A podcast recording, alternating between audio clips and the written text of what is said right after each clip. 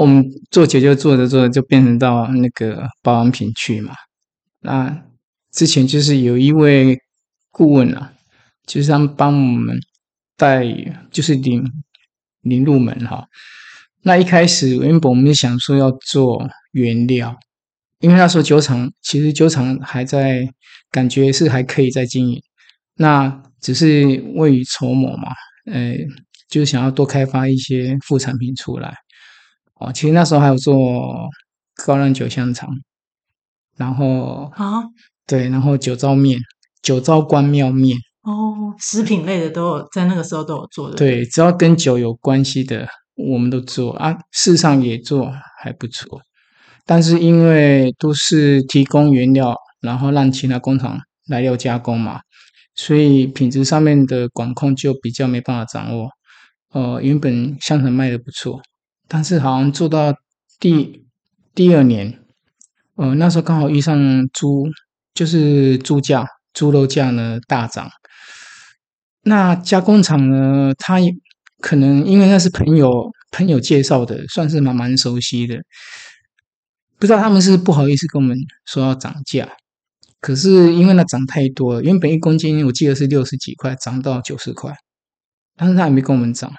不过他可能他也受不了，所以他可能就是做法上面就是有点落差。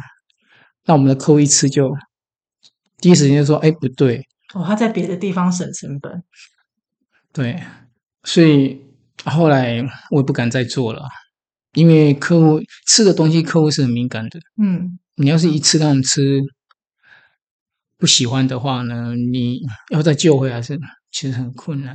嗯，然后。后来我们觉得啊，算了，而且，呃，那种食品加工的呢，我们之前有聊到一些，都上次有聊到一些像防腐剂啊等等之类的，有没有？对，就是其实有很多没搞好。那我们也不是说真的很专业，所以想说，那算了，因为食安这个呢，台湾最近这几年太敏感了。那刚好那呃那个时候我们是同步进行。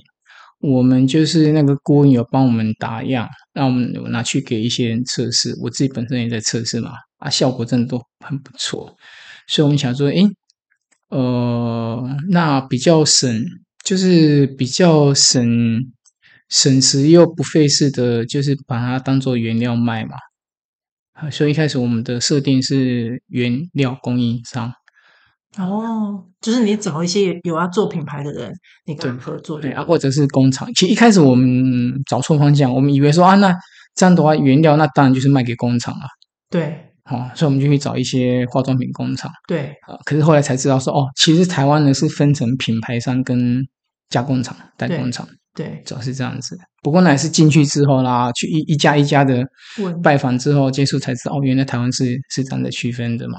对，那。好吧，不过，呃，代工厂他有时候也是会帮他的品牌客户，也是会找一个新的那个原料的来源嘛，所以他们那运运气也不错，就是刚好我那个股东就住在北，也是北投这边，他呃，就是他有可能很要朋友，就刚好在台湾一家还蛮还算蛮有名气的上市柜的家化妆品工厂做副总。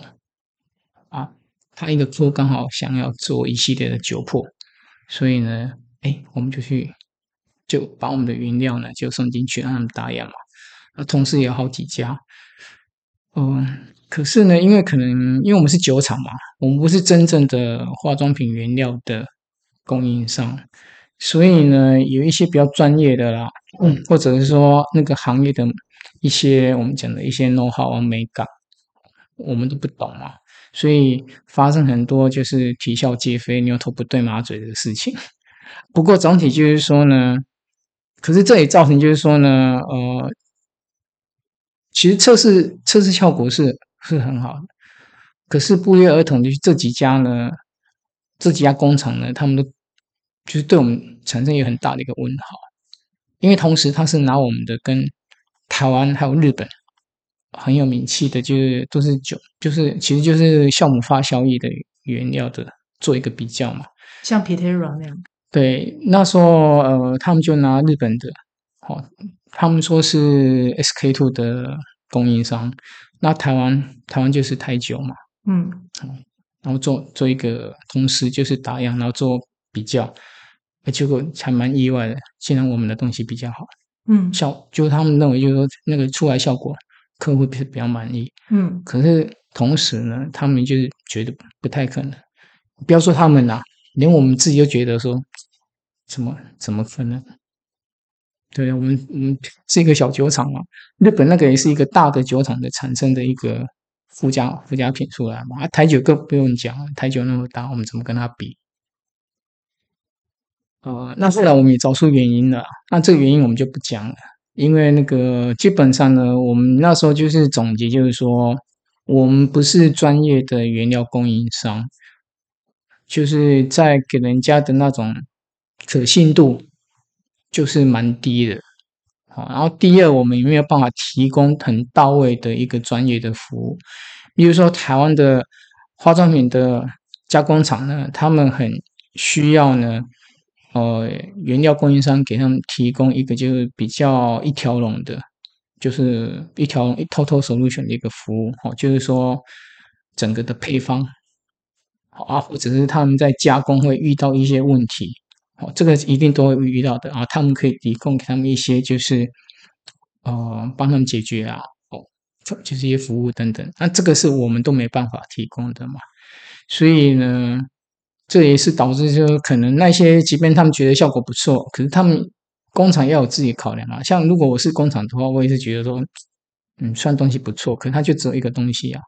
那我们需要的是比较众多种的一个原料嘛。而且我需要的是更更进一步的服务啊，他没办法提供的话，嗯，我们的东西又不是说像什么，是只有这个东西 是那种就是说无无可取代的嘛，嗯，所以后来我说，那不如就是说，既然大家用的效果都不错，那就干脆要不然只有跳进跳进来做做品牌，做成品。决定了。那这大概什么时候？这个就大概二零一。八年底，OK，还有二零一九，四年多前，很四年多前，啊，后来那就就要去找啊，找可以配合的代工厂的嘛。对，哦，那找，然后再打样，再测试，诶，弄出来已经是九月十月了。好，那我们在测试期间的时候，其实我们第一次配合的代工厂，他们主要是做个人清洁的，所以他们呃那。就也跟我也是跟我们提议啦，就是说，其实个人清洁用品的市场，呃，那个量呢是比保养品是要来得大。那我想说，诶，说我就问他说，那大概需要投入多少嘛？那工厂跟我提出的，我刚刚跟我报价去，哎，比我去做脸部保养品的那个，就是进入门槛相对是来的比较低。虽然说量会大很多啦，可是总体的那个金额没那么。没那么大嘛，想说好吧，那就试看看。哎，结果然后就遇上那个疫情爆发。嗯，那这样是好还是不好？嗯，有好也有坏。因为疫情不是就是需要你刚刚讲的，也不是疫情爆发，首先影响最大就是脸部保啊，因为那时候大家都外出要戴口罩啊。对。哦，那口罩的话呢，有两个影响哈，一个是你口罩戴久，那个脸会过敏。对，有的会过敏啊，有的会开始长那个痘痘，对，湿疹，对啊，这是一个。那第二个是，其实你们女孩子呢，本身自己保养，在做保养的时候都知道那是很累的，尤其是上班族，那个早上起床就已经很赶了，然后花时间下去做，除了保养还要化妆等等的，所以一听到哎，口罩口罩遮起来都看不到了，干嘛还要那么辛苦的去做保养跟化妆呢？所以说，在疫情的时候呢，影响最大就是保养品。哦，嘿，好，那第二个呢，影响是好的，就是说，可是，在个人的卫生，大家就更注重了。对，比如说，有的人呢，以前是两到三天才洗一次头，结果疫情期间呢，几乎每天都洗。对，啊，所以那时候呢，哎，我虽然说脸部保养品的那个精华液，呃，受到很大影响，但是我洗发精就误打误撞，就是刚好。那个时机点就切进的还不错，嗯，所以呢，你说疫情对我们影响大不大呢？也是很大，可是多少还好，因为有洗发精，但是也因为我们去做洗发精才知道说哦，原来新的品牌你在保养品跟个人清洁用品的消费者接受度，跟感那个感就是对那个陌生品牌新的品牌的接受度呢，是完完完全全不一样的。因为保养品是脸哈，它会有一个很大争议，是比较会有过敏的问题。过敏的话，脸部过敏的话，那那还蛮严。如果说很严重的话，那要去皮肤科急诊什么的。有所以，像我就常常遇到第一次碰面的客户，他就直接跟我讲啊，他说他怕会毁容，等会跟你讲很白。那这个我确实啊，我能理解嘛。但是洗发精的话呢，就不是。同样一个跟我说他怕毁容的，他说一听到说我还有洗发精啊，你赶快拿来，赶快拿来。我说奇怪，那落差怎么那么大？同样就同样都是我们家的东西，为什么为什么擦脸的精华液你那么排斥？那洗头的洗发精呢？你反而你反而很很想要尝试啊？不一样，不是都是用在头吗？他们就他那个啊，不只是那一个团妈，是好几个团妈跟我说，其实。女孩子如果是听到有新的品牌洗发精，大家都勇于勇于尝试。我说还有这样子吗？结果他去问我一些朋友，他们说确实没错啊。而且而且他说每个女孩子呢，几乎有的人呢，浴室可能放了好几瓶不同品牌、不同属性的，就是大家会交叉使用。嗯，就这样子我说哦，好吧，嗯，结果第一批呃卖卖的算很快。还不错啊，对我们这种新品牌，而且我们几乎没有什么资金哦资源做行销广告的嘛，因为我们都是找团妈在卖，或者找一两个艺人网红配合这样在卖，嗯，也很快就就卖完。然后可是第二批要做的时候呢，其实因为蛮多原本做保养品的厂品牌商。大，因为大家都一样嘛，就是销售就是衰减很厉害，那大家肯定不可能坐以待毙啊，你总是要找一个新的出路嘛。啊，结果哎，那个人清洁用品呢，这个时候因为疫情，好，疫情概念产品就大家又一窝蜂的又跳进来做洗发精啊、沐浴之类的，所以你要是常在玩脸书的呢，你就有印象。二零二零的时候呢，甚至二零二一去年几乎。被一些呃新的那种品牌的洗发精的广告嘛，哇，全部几乎都是，甚至我还记得连我看到连那个什么许 C 头也在卖洗发精。嗯，以前你有看过，你听过资生堂在卖洗发精的吗？对啊，那他的他要放在哪里？上架的位置让他觉得很好奇。但脸我就连着广告看到啊，资生堂也在卖洗发精了，对，就还蛮突兀的。嗯。那结果我们第二批，那第二批呢？因为我想说，第二代产品要比第一代要更好嘛，啊，所以又花了蛮多时间去打样，啊，结果这一步就走错了。因为呢，你这段时间很多新的品牌都跳进来，嗯，好，那我们第二代呢，其实也多少多少是有点实验性的，因为是根据第一代的产品，大家给我们的。回呃，就是跟我们的回馈呢，我们想说啊，针对大家希望我们改进的地方再改进嘛。好，结果那个那个空窗期就至少十个月。那有的客户就是说，因为你的品牌你都还没站稳脚步，有没有？那你的空窗期拉得太长，所以一些老客户就就不见了，因为这段时间新的品牌太多了。嗯。好，那再像第二代的跟第一代。的那个效就是功效落差还蛮大，好，那有一些老老客户虽然也有回来，但是哎呀，他用不习惯，所以变成我们第二代呢，又要去培养新的一批，就新的一批一群的那个喜欢这个功效的消费族群出来，嗯、是，就反正就是，就你不是做这个专业哈，你会花很多时间，然后跟金钱呢去学。啊，就是这样，嗯，就是所以你说创业有没有哈？嗯、呃，那那那呃上第第上次我我提到一句什么？呃，滚石不生胎那个有没有？对，哎，这个多少就是也也就是有这个意味在里面了。你如果不是在在在这个行业打滚久的呢，那你就是要比别人付出比较多的代价，嗯，去学习，嗯。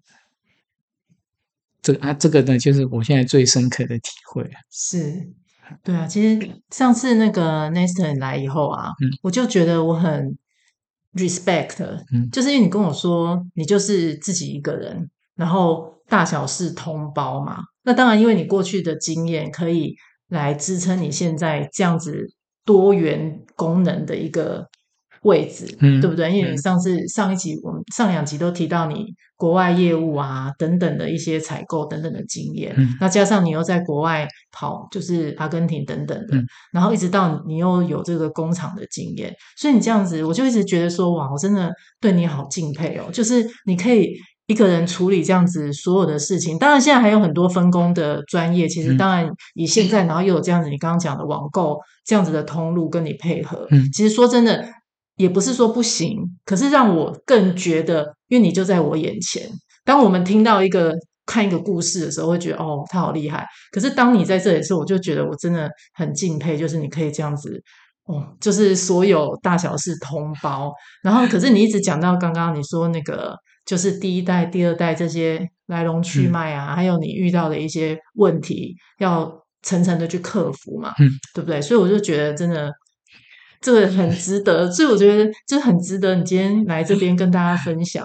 那我相信你讲出来，很多人可能也也心有戚戚焉，你知道吗？创业的人，我相信对蛮多人跟我呢都走过同样的路。对，那好，那其实呢，这个就是别别有一点负面啦，因为也没有说说有多好的成绩出来哈。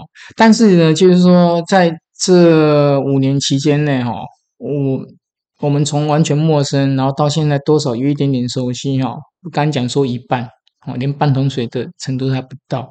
可是我们有遇到蛮多，那有学到蛮多呢，是今天是可以拿出来跟大家分享。嗯、呃，比如说，其实保养呢，保养的保养其实不不复杂，不会很深哦，它就最基础的，人的皮肤，呃，基本上是靠新陈代谢。你皮肤好的话，就是你新陈代谢功能要很正常很好。那你如果新陈代谢不好的话，那你的皮肤自然就不好。那新陈代谢有从里而外也有，嗯，单纯单纯的外外外面的也有。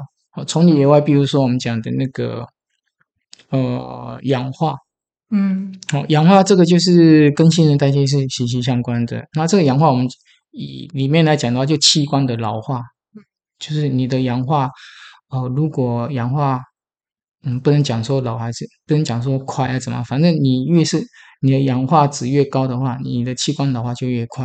嗯、所以我们都讲说，像有有一阵子保养品不讲说什么抗氧化、抗氧化嘛，其实就是抗老化啊。不，他们不敢讲抗老化，是因为那老化这个是有带功效的，那个是属于是药品类的。你保、哦、保健品你不能讲这个，不然你会被卫福部罚钱。那抗氧化就不会。嗯那氧化这两个字到底要怎么去解释啊？哦，之前因为我们不是都吸入氧气吗？哦，不是不是，它氧化不是这个跟氧气氧没有关系。呃，不一样。氧化怎么讲呢？举一个简单的哈，我们那个苹果，对，削完之后，哦，它是不是很快就会变那个褐色什么？因为它有铁的成分，啊、所以它遇到空气呕吐它就会产生化学反应。它对它的氧化，嗯，啊，那就是说，哎，你氧化那个苹果，实际上的话，我们就说，哎。你放长，它它就会变越越是褐色嘛，对对对对，那就是氧化越多嘛。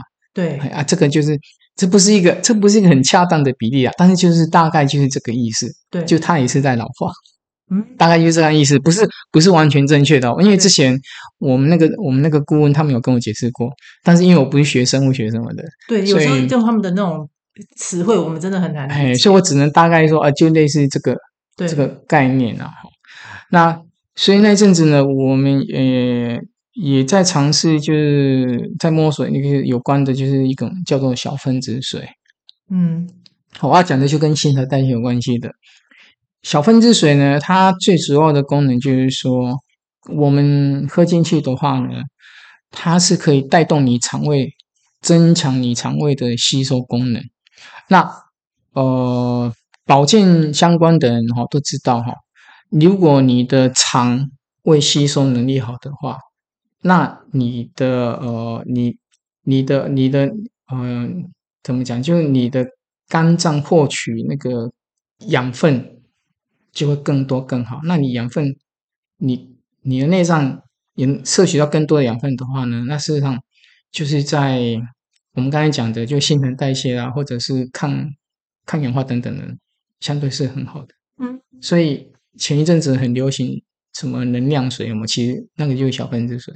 哦，那小分子水它它有太它有太多种了，可是呢，我先大概讲一下哈，没那样它跑题，因为我们主要是讲新陈代谢哈。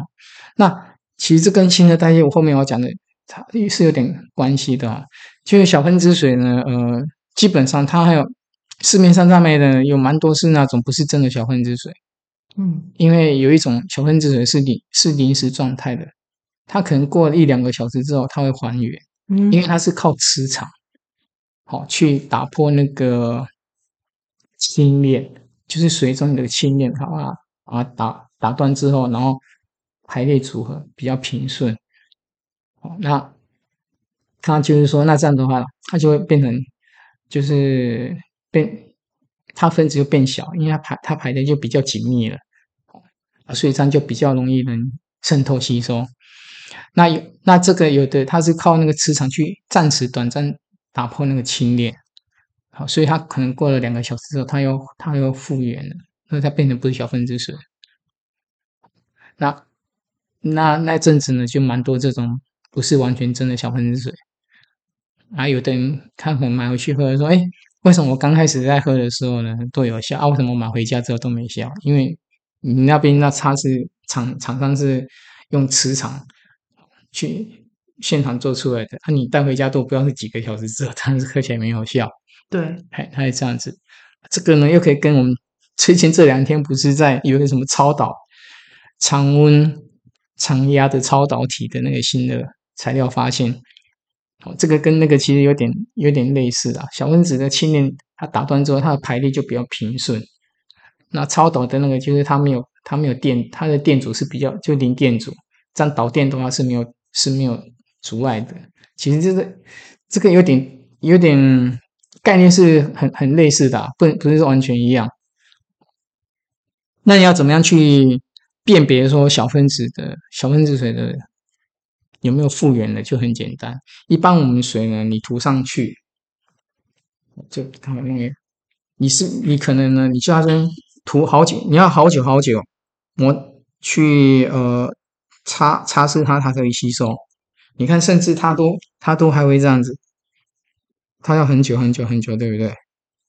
对。好，小分子水你弄进去呢，大概十秒钟左右，它就完全就吸收了，就干了，是这样子。那所以说保养品呢，好，我们来讲保养品呢。好的保养品的话呢，大概也是这个概念，吸收很快很好。嗯，是这样子。所以如果我们以那个。我们清晨看到的那个露水滴在叶子上，那种一颗露珠可以完全就在叶子上那么完整，那就表示那个叶子完全就是非常粗的那个干燥的壁细胞壁，对不对？应应该是说水水它本身的它的分子呢是大，呃，就是大于那个叶子的叶子表面的那个毛细孔，对，所以它就完全它就它就没办法是渗透进去，可以这样讲。对，好，那我们好，那我们讲到了。就是说，其实很呃，应该你多少有听过啦，一些就是营营养营养学专家说，其实我们人类每天吃的食物里面呢，真的能借由肠胃摄取到人体，其实是很低的。嗯，那就是因为我们肠胃就每个人肠胃吸收功能不一样，可是呢，其实是可以借由呢这个小分子水哦，帮助你加提升提高你的那个肠胃的吸收能力。嗯，对，它是这样。啊，所以有很多好的，比如说矿泉水，好的矿泉水，它就是小分子水。嗯，哎，所以人家说，哎，好的矿泉水喝进去的话，呃，你你应该是有听过，说，哎，喝好的水的话，其实人整个看起来会容光焕发什么之类的。对对对。大概大概的意思就是说，哎，因为你有你有真正吸收到人体需要的水，然后矿泉水里面有很多矿物质，它正让你吸收进去。这个矿物质其实对我们人体的内脏是好的。那你的内脏好的话，就我们讲的代谢，它所带的抗氧化啦跟新陈代谢好的话，你的皮肤相对的也会变得比较好。嗯，所以说，那我们就讲第一个概念，就是说我去学到的哈，保养的概念，要由里而外。所以像你现在讲的，就是你自己本人也都是这样子的顺序吗？呃，我我我没办法做到那个程度，但是女女孩子的话，我看过我的客户，哦，真的真的几乎皮肤保养的非常好，他们都有做到这种由里而外。怎么样的由里而外呢？一般我们保养品都是擦外面的嘛，嗯，可是呃有很多，比如说我们讲的胶原蛋白，有蛮多女孩子都还蛮信胶原蛋白哈，可以用擦。可是事实上，胶原蛋白用擦呢，它只是。它只是会附着在表皮，它是没有办法吸收到里面去的，所以你还是要靠吃的胶原蛋白，然后再搭配擦的，所以这是我们讲的由里而外。好，那吃的呢？很多现在市面上有很多胶原蛋白啊，不管是粉状啊、喝的什么都很多，对不对？其实有，我跟你讲，我看过客户呢，效果最好，根本不用去花那个钱，可是可是就是有点费工，他去买那个丝木鱼骨。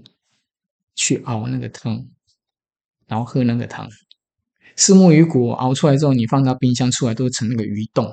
对对对，嘿，他都吃那个。那是我妈一个朋友，七十七十几岁了，那个皮肤看起来是非常的紧致，很光滑。真的，不跟你讲，他如果不跟你讲，他七十几岁，你会以为他那，就是说呢，单只是看那个脸颊哈，拍那个照片，你可能以为说他只是三四十岁。嗯。他就说呢，他他从大概三十几岁，他就常常就是自己熬那个虱目鱼骨汤来喝，然后他还会擦，啊、呃，当然还配合就是擦的一些基本的保养品。他没有他没有花很多钱买很贵的保养品，就是其实我们脸脸部保养呢，其实就是说很简单的，就是新陈代谢的，还有那个保湿。就是外的，你知道这两个基本上你有做好的话，你有做足的话，其实你的保养就已经很很足够了。嗯，然后再搭配一些吃的，靠吃来调理的话，啊，但是最主要、最重要、最主要就就是生活作息要很正常。嗯，熬夜真的有差。嗯，因为熬夜对肝脏不好。啊，肝不好的话，其实皮肤也这样。对，哎，这是很，这是很偏，这是骗骗不了人的。对，哎。好，所以说大家会说，哎，是不是有什么建议的什么保养品品牌或什么？确实是没错，有些、有些、有些、有些国际知名品牌啊，一些比较比较高单价一些保养品，确实它它贵是有它的道理。可是你说说穿了有什么呢？其实它说穿就是说，它在某些关键的主要原料，它的比例放比较高一点。现在很多保养品厂商，应该大家你们应该有听过吧？那保养品是一种暴利嘛？啊，确实是暴利，因为它里面的一些主要原料的比例，它都添加很低。像最近有一支是以 V 五，V 主打是 V 五的一个保养品，那个是一个大品牌。我记得网络前一阵子，也不知道是前一阵子，最近都在封那一只，看。然后效果大家都说效效果非常的好，啊我其实说穿了呢，他们自己也说了，他们主打就是那个主要用呃，我觉得这一支礼服不知道你有没有听过，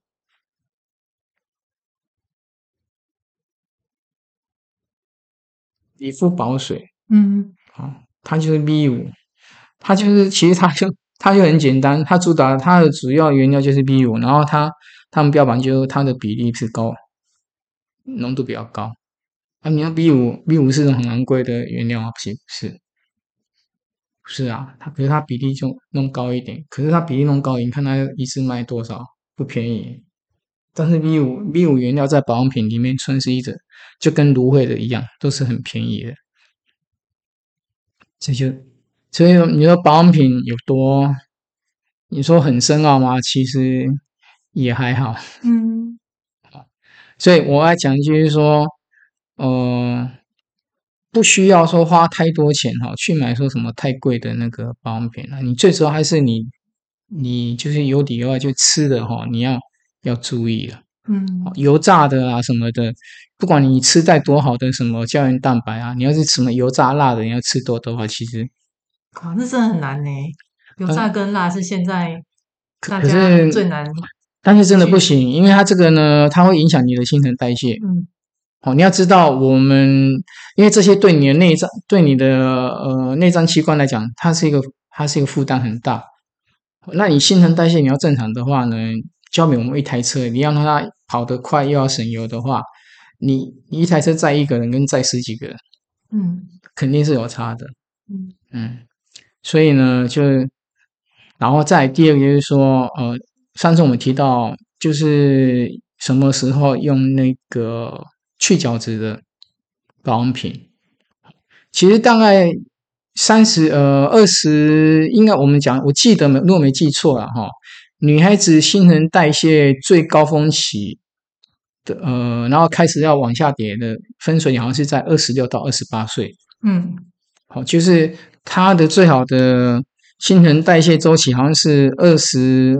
二十八天一个周期，如果我没记错的话，然后再来就随着年纪的增长呢，它就会那个周期呢天数就会往上往上加。嗯，好，比如说我们五十岁的话，周期大概是四十，好像四十还是四十二天。那你在你的新陈代谢周期最高峰的这年纪以前的话，你根本就不需要说去额外的用什么去角质的那个呃面膜啦。或是擦脸的保养品，或甚至洗面乳，因为呢，去角质它是它是用酸类强制去角质的，其实那个是很伤皮肤的。那那你想想哦，你你的新陈代谢功能功能最好的时候，你的皮肤都是很好的，都是很嫩的，结果你还用你还弄一个铁刷去刷，这个其实这是有点像，这是很伤皮肤的。哦，所以我发觉就是说呢，这。这十几年呢，台湾就是说保养品这种清洁啦，或者去角质保养品呢，这这几年大家都有点滥用了，所以呢，过敏就是那种过敏过敏皮肤的人呢越来越多。嗯。你看我现在遇到的，跟我五年前那时候我在发那个样品给他试用的时候，发觉哇，过敏的人怎么好像比我之前的时候刚进来做的时候。又多更多，而且那个年龄层呢是一直往下。哦，你最多是你年轻人啊，最多是因为分泌异常会会有青春痘嘛等等这一些。可是过敏跟那个青春痘那个分泌那个是不一样的东西。所以说就是说，你年纪还很轻年轻的时候，千万真的不要去用那个酸，就 A 酸啦，或什么水杨酸哈去的面膜，有这些成分的保养品。去做保啊，真的很伤皮肤，千千千万千万不要。嗯，好，你就是大概呃基本的清洁，好，那保湿做好就好。其实保湿是最重要的。我们我们常常在工厂在讨论的时候，大家讲说，你只要保湿做好的话，其实就已经就已经做一半了。嗯，好，保湿好有什么呢？保你保湿好的话，整个脸看起来是很亮。因为水水分足够的话是亮的，所以你们注意看哈，像那个下雨天的时候，跟没有下雨的时候，那个皮肤看起来的亮度就差了。嗯，哎，这个你们可以自己观察一下。所以我们应该要喜欢下雨就对。但是你不能这样讲。那台湾可，但是台湾台湾又有一点闷，夏天的时候又闷，那又又会容易出油。有对，哎，所以说呃，清洁就是说适当清洁还是要做。啊，嗯，那我我我还说一下哈，其实呃市面上蛮多像什么氨基酸啊等等这一类的保养，其实他们真的是不错，因为氨基酸就是号称小分子中的小分子。好，比如说像我们酵母发酵液里面的主要成分就是哦各种各种呃不一样的那个氨基酸，就这样。嗯，哎，那就是第一就是胶原蛋白的摄取。嗯。好，然后第二就是呃，适当的清洁跟做保湿。好，那像我的话呢，像比如说以我来讲的话，像我在开发那个 保养品的时候，厂商我都跟厂商说，只要是乳化的我都不要。对，啊，因为乳化之前我们就讲过，乳化里面有很多对，会会有很多那个灰色添加物，还有灰色地带的成分呢，就是争议性很大的成分都会在里面。好，比如说我举一个叫一个叫 D DEA。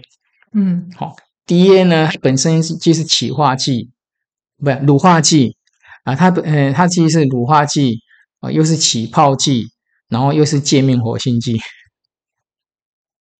所以呢，那乳化的话呢，它还要经过一个加热的过程。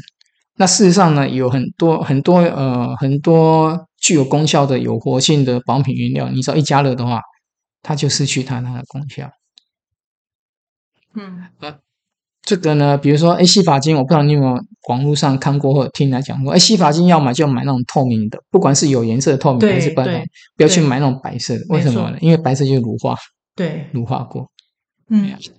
他们这样讲呢，也不完全对啊，只是就是说，哎，乳化像我，我我不会说去，呃，我不会说乳化不好怎么样，可是我个人的话，我就不喜欢乳化过的东西，嗯，哎，是这样子，嗯，我我想问一下哦，嗯、因为你的这个就是你这个 Biosa 的这个酒粕无皂碱沐浴乳啊，对，对。你这个有特别。强调它是无皂碱，对，这个跟因为我你刚刚在讲说乳化是指不要白色嘛，对。那我想问的是说，那像我们比如说像所有我们看到的这种沐浴乳或是清洁剂，嘿或者是洗手乳或是洗发精等等的，对，其他都是有点浓稠感。那那个浓稠感是增稠剂，就它不是皂吗？你这个皂碱又不一样，不，不一样。为什么要强调？当初我们开发这个产品呢，也是跟厂商讨论很久，因为我们一直强调我们的东西是比较比较就是 light，嗯，轻盈，无负担。对。那讲到这个的话，那厂商说，可是你呃，比如说以沐浴乳来讲的话，或者是沐浴露哈，呃，他说呃，传统的话呢，都是用皂碱。因为皂碱具有清洁、去油污，对，好。可是相对的，因为它是碱，所以它是强碱。皂碱是强碱，皂碱 pH 值都是大概都是八，嗯，大于七，八到九，嗯，它要八到九。皂碱哦，它很高，就是像一般的肥皂吗？对，肥皂，哎，肥皂主要成分就是皂碱。对，好。那这个的话，所以说，呃，所以说你们要，呃，很多人都习惯用手工皂。取代那个沐浴乳嘛，或者洗脸，大家都会习惯用手工皂嘛。但是呢，相相信每个人用完手工皂就觉得哦，洗完之后好就很涩，嗯，非常的涩。那有的人如果皮肤像我就讲过了，最近就是现在现在人的皮肤有问题的太多了。他会说那个手工皂的话，用完的话哦，他可能会可能会痒啊，还有什么的，那就是因为太干了，他把、嗯、把一些油脂都。洗掉哦，OK，所以你这个无皂碱等于说可以让皮肤就是更保护它，就是比呃不要那么去刺激它，对对对，嗯、就是碱它碱性没有那么没有那么高嘛。对，那其实说穿了呢，它就是采用跟洗发精啊、呃、差不多的配方，所以洗发精通常是不会加皂皂碱在里面的。对对，因为呃你要知道哈、哦，头皮那我们的头皮。还有脸部皮肤，还有身体的皮肤，其实它的，嗯、呃，怎么讲？对接受这种就是清洁用品的那个敏感敏感度是不一样的。最敏感就是头皮跟脸，那我们身体的皮肤其实是还还还可以。嗯，啊，不过呢，就是但是我讲的嘛，现在因为现在大家都是过度清洁，所以每个人从头到 脚都有不。都有不一定程度的那个过敏哦发生，所以如果假设我们就只有水加上皂碱下去，它是不会这样子稠稠的。你刚刚说它是有加了，你要再加增稠剂，那到底是那好吗？增稠剂就我刚才有讲，我刚才不是提到一个叫 DEA 的嘛？对，DEA 它就是它也是增稠剂的一种，但是现在欧盟对 DEA 它是禁用了，你们可以去查一下 DEA 这个东西。嗯，哦，那台湾政府目前是还没有。还没有禁用，嗯，可是我们买不管洗手乳、洗发精或是沐浴乳，它都会稠稠的啊。呃，但是但是就是说，它那个增稠剂会有很多很多不同、哦、不同类型的原料，对，来做取代，只是它的成本高跟低。那 DEA 的增稠剂，它算是里面最便宜、最好用的。那这个会在里面成分看得到吗？可以，你其实现在呃。我呃，现在的台湾政府要求就是说，我们的包装上面写的哈，那个就是要都要打上全成分。对，哎，以前是还没有，但是最近这几年政府法规已经改了。嗯，甚至二零二四还是二零五开始呢，必须厂商必须要把成分来源什么的，就是要要做一个那个叫什么，可以做就要上，可以让可以让消费者对去去查询的。哦。不过呢，但是上有政策，下有对策啦。因为我们讲过，同同样一个东西，它也可能有不同的名字会出现嘛。哦，对啊，这样很难。反就你真的看不懂这。对啊，你政府你你要是不去禁用的话，有没有？你很难讲。哎，之前就是有一个有一阵子不是闹得很很大，就是一个非常有名气的一个团购，呃，那个他们卖一个精华液呢，然后妈妈拿回去都给他们的小孩子用。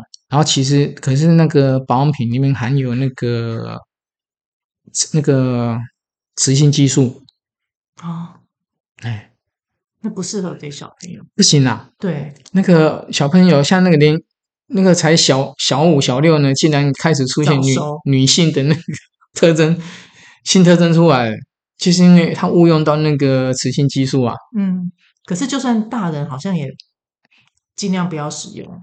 大人，你你要看啊，呃，比如说像女孩子的话，呃，停经的时候啊，哦、那个医师会给一些类似荷尔蒙或者雌性激素，对他，他就西药。现在的话，我们的保养品，呃，保养品和化妆品基本上呢是不能含有西药成分。对，如果你要含有西药成分的话，那你这个要去特别申请，必须经过卫福部的那个检那个核检测和核准的。嗯，所以目前的话呢是。保养品跟化妆品是绝对是不能添加西药的，可是为什么厂商他要弄那个，他要加那个雌性激素呢？它就跟类固醇一样的意思，就是在就在代谢有没有？它可以让你的皮肤代谢就变得非常的光滑、柔润什么之类，甚至修补，它也可以做到很好。所以等于可能你一开始用会觉得很有效，可是事实上那个对你是伤身体的。那个那个就是有一点就是说。呃，它是额外的去刺激，刺激你的呃，你的器官的一些分泌，还有新陈代谢。我所以说，雌性荷尔蒙啊，或者雌性激素有没有？这个是就是对保养品这来讲的话，现在是说全世界政府是禁用的。嗯，那类固醇的话呢是。要看，那我们如果你去过皮肤科医生看的话呢，医医师大部分给你的都是类固醇，可是他都会跟你讲一句，你这个不能用太久哦，最多可能两到三个礼拜就要停用。如果他说皮肤会变薄，哎啊，或者说有的人就是可能会引起那个过敏啊什么的，所以说，那像这个的话呢，就是嗯，不良厂商，嗯，哦。那你会觉得很好笑哦。一般你呃，你化妆品，化妆品工厂怎么可能会去买西药？因为那个厂商说它是误用。对。那你你你，它的雌性激素是西药成分啊，你必须要用在药品加工你才用到嘛。那你又没，你又不是药厂，你只是一个保养品、化妆品工厂，你怎么会误用？你有没有生产药品？对，这再追下去。就很多问题在这个里，但是问题是也只好像只是罚个他十万块而已啊，也没什么。可是我们这样买东西真的要很小心。就台湾现在目前法规这方面呢，有点不是不是很不是还不是很好啦。以前以前卫福部就以前那个卫生部的，他们会自自动会出来去查，嗯。现在他们都现在他们都不不做了，嗯，就是呃，有点类似人家去检举有没有？他们才会出来出来查，嗯啊，不过法人他他们怎么查？他们现在都是网络看，然后网络只是看你的那个什么，你的用广告用词有没有违反，就比如说他写功效啦或什么的，但是你要他们主动拿你的东西去检验有没有？他现在已经不做了，他们现在都等人家去检举。嗯，所以台湾这方面的法规还是可能还要再进一步完善一点。嗯，所以你刚刚讲的，我们保养就是要由里而外嘛，比如说吃的多吃胶原蛋白，嗯，然后如果是外的话，清洁。新陈代谢，然后保湿，然后尽量不要去用一些去角质、过于伤皮肤的东西。呃、年年纪大一点的话是还可以，对、哦。比如说像我现在五十几岁的话，我现在就是要靠那个嘛。不然我现在的我的代谢周期现在是一个周期是四十几天了。嗯，所以久而久之呢，我的角质层什么的，那看起来就是脸就是会比较老，嗯，会老化。嗯，然后再来就是它的成分的部分，就是要尽量注意，不要有一些乳化啊，或者是也也一些也也不是也不是乳化，是那是我是我个人的习，其实我也是，我都是找透明的，哎，我个人的爱好问题啊哈。那大家可以就是说，你们要去买一个，嗯，老。就老字号大品牌的话呢，一般是比较不会有这些争议性问题。那、啊、新的品牌的话呢，因为现在政府规定就是一一定要全成分了嘛。对，好，那就大家就大稍微花一点时间，我去一个一个对照。现在 Google 很简单啊，你你就把那个它那个名称输入进进入之后呢，然后你后面再加一个副作用哦、呃，或者缺点什么的。哎，啊，网络上就会有很多跑出来。那要不然的话，去一个网，去去一个网，呃，网站一个网站呢，叫 cos c o s dna，嗯，Cos D N A，嗯，哦，它会针对这个原料呢，它好像有就是诶温和，然后很刺激，很不好什么的，它都会有一个有一个有一个评价。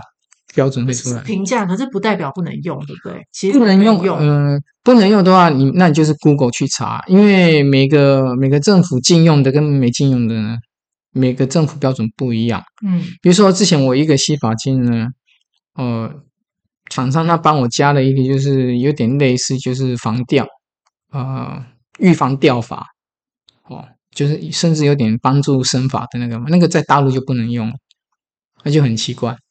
因为大大陆对于这种生法啊、什么调法这个，大陆那边管得很严，是对它的原料管得很严，还是对这个功效？呃，有都有，就是他们就是你如果真要你真的要标榜那个的话，那你就是要特别申请说你这个算是有算是等于是药，像比如说像落健有没有？哦，它是药用，它是药用的，对。OK，哎，啊，像我们这种一般的保养品跟化妆品呢，是不能用这种油。政府，比如大陆政府认为这它是一种药的西药成分，可是台湾政府是认为它好。比如说那呃，讲好，然后再讲到中药，台湾政府的话，你的保养品里面、化妆品如果带有中药成分的话，那台湾政府也认为说你这，那你这个就是有功，是带有药的成分，有功效，所以呢，你就不能当做是一般的保养品跟化妆品去买。哦，那像我们之前，比如说会买人参丽舒啊，嗯，那种，哎、欸，就是比如说会痒啊，或者去、嗯、去头皮屑那种，它好像就有一点药药的成分在里面。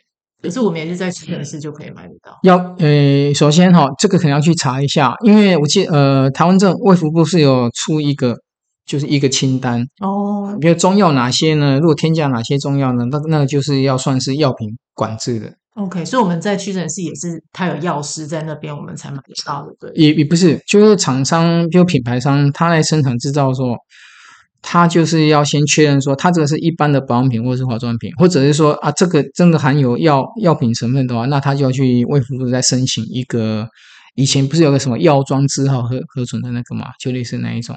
嗯。但我跟你讲哦，我在屈臣氏呢，我也是有曾经有买到，其实是不合。不符合台湾法规规定的洗发精，嗯，比如说，呃，我们化妆品、保养品的话呢，它那个标示上面是有，呃，台湾政府是有是有要求跟规定的。好，那我们就讲说，比如说它的你强调的功效，主要功效，好，然后再来呢，你的使用方式，注意的事项，然后成分。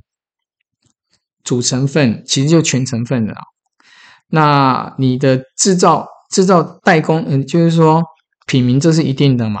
然后再就说你的品牌商或者经销代理商，然后生产制造的是谁，哦，这个都要写出来。对啊，我觉得你的这个让我觉得有一个部分，嗯，很好的，就是我大部分看不到主成分是用中文写的，可是你有中文。嗯因为我发现很多洗发精甚至保养品，它们的成分全部都是英文的。那我我当然就算台湾这牌都是这样子，我跟你，你全部都是有中英文对照的。我跟你说，哎，这也是厂商跟跟我建议的。原本他问我说要不要写要不要写全全中文或全英文，对，对我是我问他们，他们说台湾政府就他没有没有要求说你一定要全部写中文，对，或者全部写英文，对，他是是都可以。那。品牌商来讲的话呢，尤其像我们这种新的品牌商的话呢，他可能想说，啊，我全部都写英文的话，人家都看不懂啊。那甚至他们认为，就是他们认为认为说，啊，我这个就是因为是国外的舶来品怎么样的哦，会有会有这种误导。对，真的是这样子哦。就是如果你全部都写中文的话哦，可能那个消费者，嗯，这都全部都是百分之百分之百 made in Taiwan 的好吗？哦，真的、哦，我的想法是，我觉得那样你反而会看不懂。喂，有很多消费者真的，真的，你全部写中文的，他会。那你那个时候会觉得要加中文的想法是？没有，就是常常他跟我建议说，因为我们分主成分跟全成分嘛。对。那常常就跟我说，那简单嘛，主成分就是写中文嘛。对。啊，那全成分呢，就是一些比较，呃，主成分就是我们我们认为就是我们。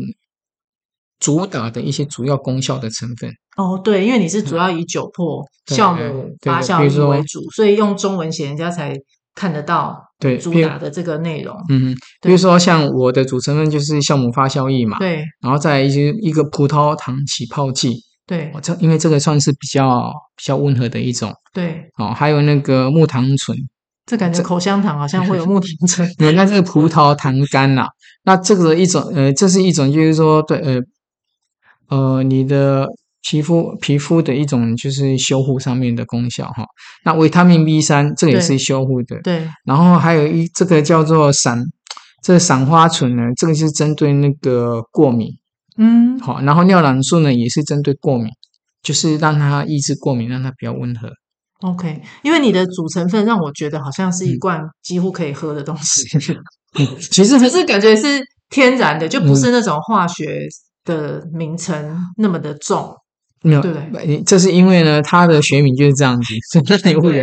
但它不是，它就是说，呃，然后呢，呃，最主要就是说，我在屈臣氏买的那一瓶呢，它是香，它上面写的呢很好玩哦。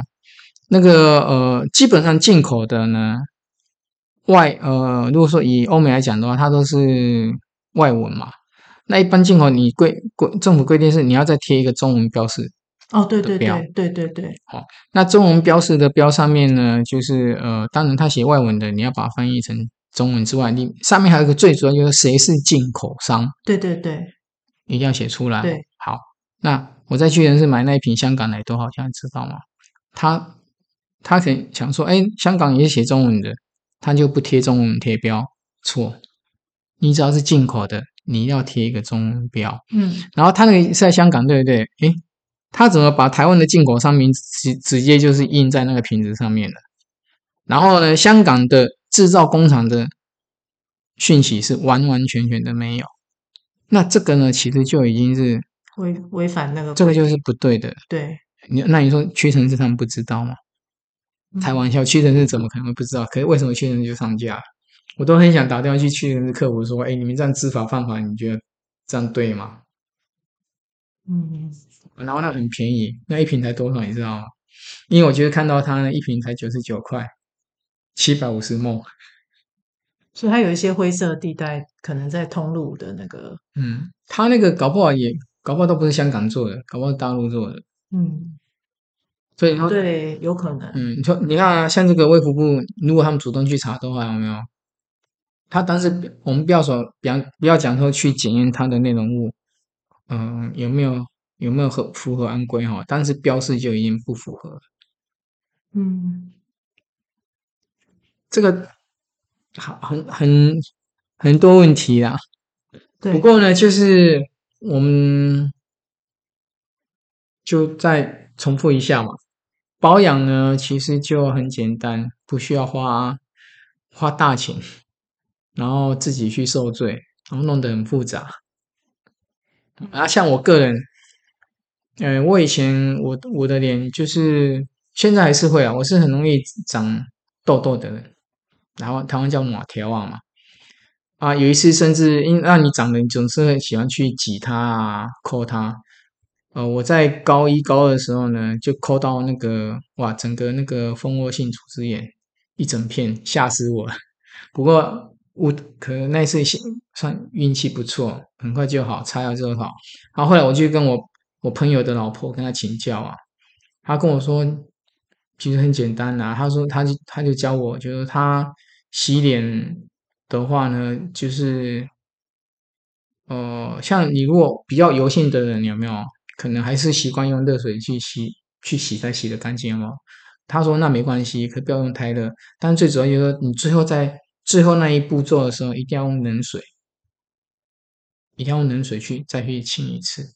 我就我按照他的方式之后呢，诶，我那一两年我的那个痘痘呢就改善很多，嗯。然后后来，甚至一直到后来呢，大家都说我的皮肤算是还可以，没那么惨。我想可能就跟那时候的我就是清洁习惯可能有关系。嗯嗯，你我想应该很多人也有，你都会，你你们要是去一些个人美容工作室，很多美容师应该也都跟你们提醒说，不要用热水洗脸吧。对，我从。